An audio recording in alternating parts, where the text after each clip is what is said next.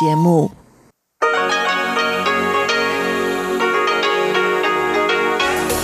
В эфире Международное радио Тайваня.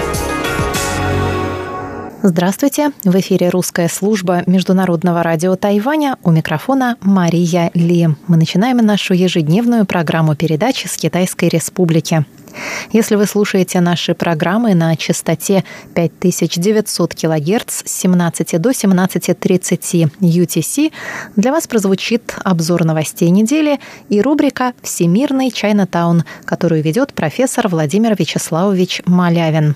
Если вы слушаете нашу часовую программу на частоте 9590 кГц с 14 до 15 UTC, то вы также сможете услышать рубрику «Наруан Тайвань», которую ведет Игорь Кобылев, и повтор передачи радиопутешествия по Тайваню, которую ведет Чечена Кулар. Ну а мы приступаем к обзору новостей недели.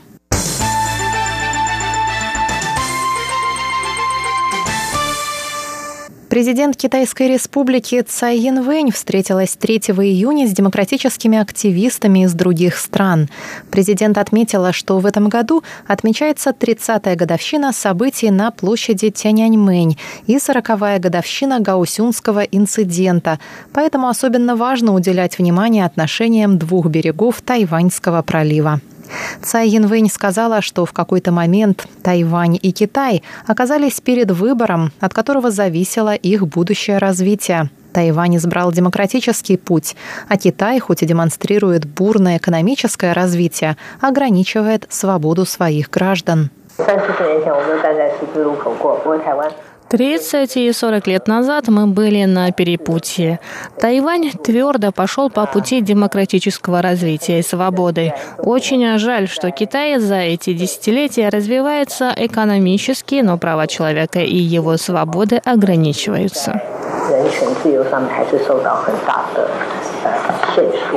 Цай подчеркнула, что нынешняя демократия на острове – это заслуги прежнего поколения.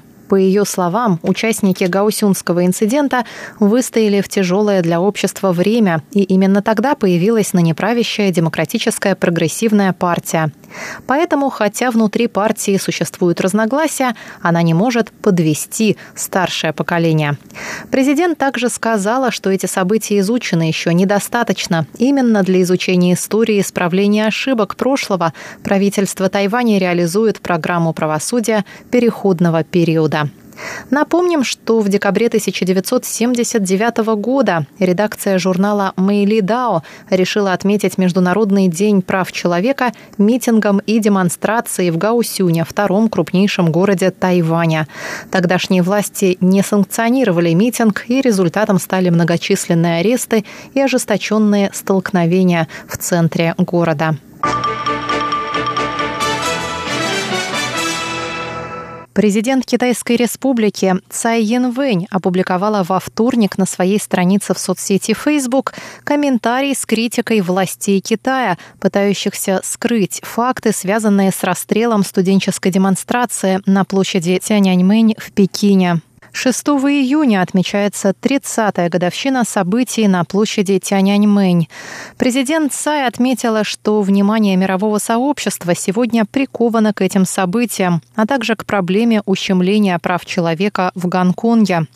Она напомнила, что несколько дней назад один из лидеров студенческих протестов в Пекине, находящихся в изгнании, не был допущен на территорию Гонконга, где он хотел принять участие в бдении при свечах в память о жертвах кровавого инцидента.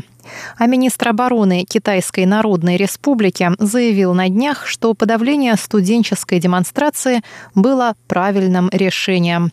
Все это, по мнению президента Тайваня, говорит о нежелании властей Китая пересмотреть свои действия в отношении студентов и о намерении скрыть факты, связанные с теми событиями. О степени цивилизованности страны говорит то, как государство обращается со своим народом и то, готово ли оно признавать ошибки, написала Цай Янвэнь. Премьер исполнительного юаня Су Джинчан также выступил по случаю 30-й годовщины событий на Тяньаньмэнь. Он выразил надежду, что Китай встанет на путь демократизации. 30 лет назад на площади Тяньаньмэнь в Пекине китайский народ призывал к свободе и демократии. К сожалению, мечты о демократии были уничтожены танками и солдатами. Мы выражаем уважение храбрости китайского народа и очень надеемся, что за экономическим ростом Китая последует его превращение в свободную и демократическую страну сказал премьер Су Джинчан.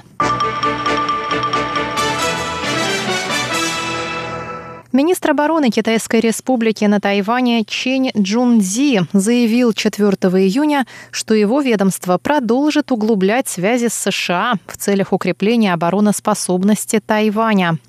Заявление министра последовало за призывом исполняющего обязанности главы Пентагона Патрика Шанахана к Китаю не использовать военную угрозу для решения противоречий между сторонами Тайваньского пролива. Этот призыв прозвучал на прошедшем в Сингапуре Азиатском саммите по безопасности или диалог Шангрила. Шанахан заявил, что Вашингтон продолжит снабжать Тайвань оборонными вооружениями, как это прописано в законе об отношениях с Тайванем. Чэнь Джунзи сказал, что сотрудничество между Тайванем и США будет способствовать стабильности в регионе. Китайскую республику и США связывает крепкая дружба. Мы разделяем общие ценности свободы, демократии, прав человека и торжества закона. Наша дружба и сотрудничество будут способствовать развитию национальной безопасности и региональной стабильности. Мы будем продолжать углублять наши обмены и сотрудничество в целях повышения нашей обороноспособности сказал министр. Глава представительства в Тайбе Московско-Тайбейской координационной комиссии по экономическому и культурному сотрудничеству Сергей Владимирович Петров рассказал тайваньским изданиям The Шибао или Liberty Times и Taipei Times о развитии российско-тайваньских связей в разных сферах, включая образование и туризм. Он сообщил, что с января по май консульский отдел представительства выдал тайваньцам 9165 виз, что на 56% больше, чем в аналогичный период прошлого года. В то же время в первом квартале года Тайвань посетила 3794 туриста из России, а это на 84% больше, чем в первом квартале прошлого года. На Тайване проходят обучение 430 студентов и работают 12 преподавателей из России, в то время как в России обучаются 172 тайваньских студента и работают 13 тайваньских преподавателей. Что касается двусторонней торговли, то ее объем составил в прошлом году 6 миллиардов 600 миллионов долларов США. В частности, Тайвань закупает у России природный газ, а Россия испытывает интерес к рынку тайваньской электроники, отметил глава российского представительства Сергей Владимирович Петров. Выставка Анна Ахматова и культура Серебряного века открылась 6 июня в Русском центре Государственного университета Дженджи. Выставка приурочена к 130-летию Анны Андреевны, а ее открытие ко Дню русского языка, который отмечается в день рождения Александра Сергеевича Пушкина. Организаторами выставки выступили музей Анны Ахматовой в Фонтанном доме, Музей Государственного университета Ченгун, факультет славянских языков и литератур Государственного университета Дженджи и Русский центр. Мероприятие открыли студенты-магистранты, которые прочли два стихотворения Ахматовой «Сероглазый король» и «Смятение». Преподаватель Александр Викторович Савченко прочитал стихотворение «Мужество».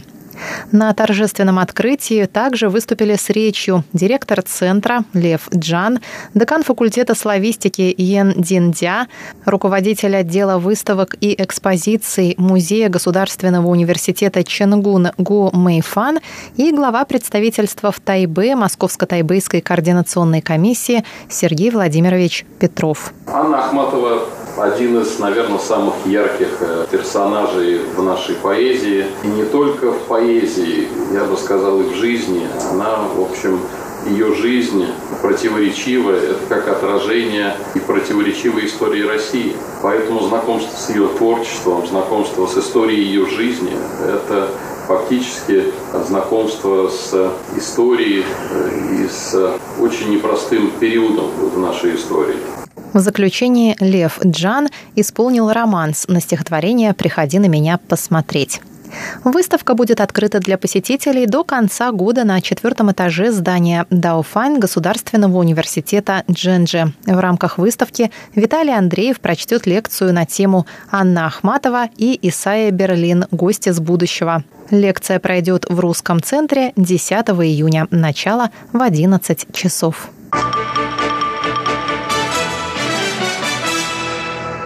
Тайвань может похвастаться наивысшим уровнем свободы прессы в Восточной Азии, несмотря на попытки внешнего воздействия со стороны fake news с материка.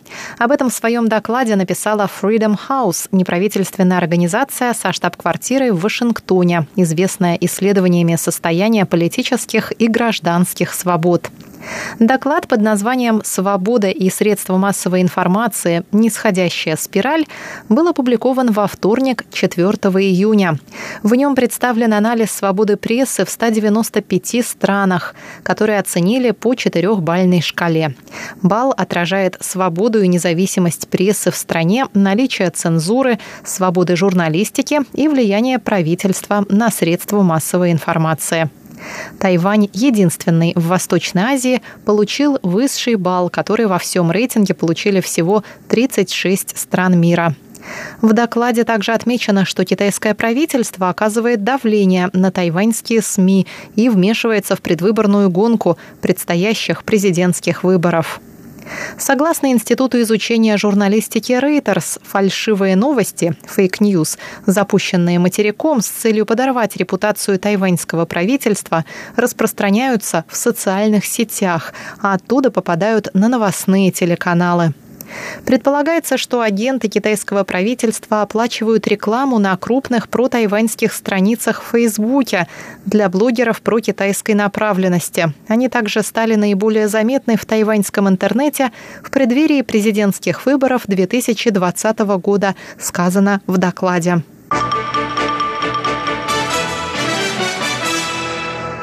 Первый форум «Тайваньско-европейский диалог по цифровой экономике» прошел с 4 по 5 июня в Брюсселе. Тайваньская делегация во главе с председателем Совета по национальному развитию Чень Мэйлин обсудила с представителями Евросоюза вопросы стратегического развития цифровых технологий и технологий искусственного интеллекта. Чень рассказала, что подготовка к проведению этого форума началась менее года назад, что говорит об актуальности вопросов, обсуждаемых на форуме, а также о повышенном внимании к Тайваню со стороны Европейского Союза. По ее словам, цифровая экономика и связанные с нею отрасли промышленности изменили структуру экономики. В то время как Европейский Союз развивает идею единого цифрового рынка, Тайвань реализует правительственную программу по созданию цифрового государства. Нынешний форум – отличная платформа для диалога между этими странами. Чень добавила, что за два дня форума сторонам удалось расставить приоритеты по решению цифровых задач. Она также выразила надежду, что в следующем году этот форум будет проведен на Тайване.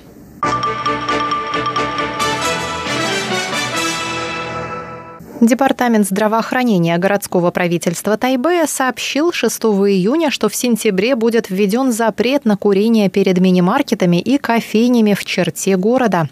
Ранее с такой инициативой выступили в администрации нового Тайбэя. С введением этих мер в Тайбе согласились пять сетей мини-маркетов и три сети кофеин.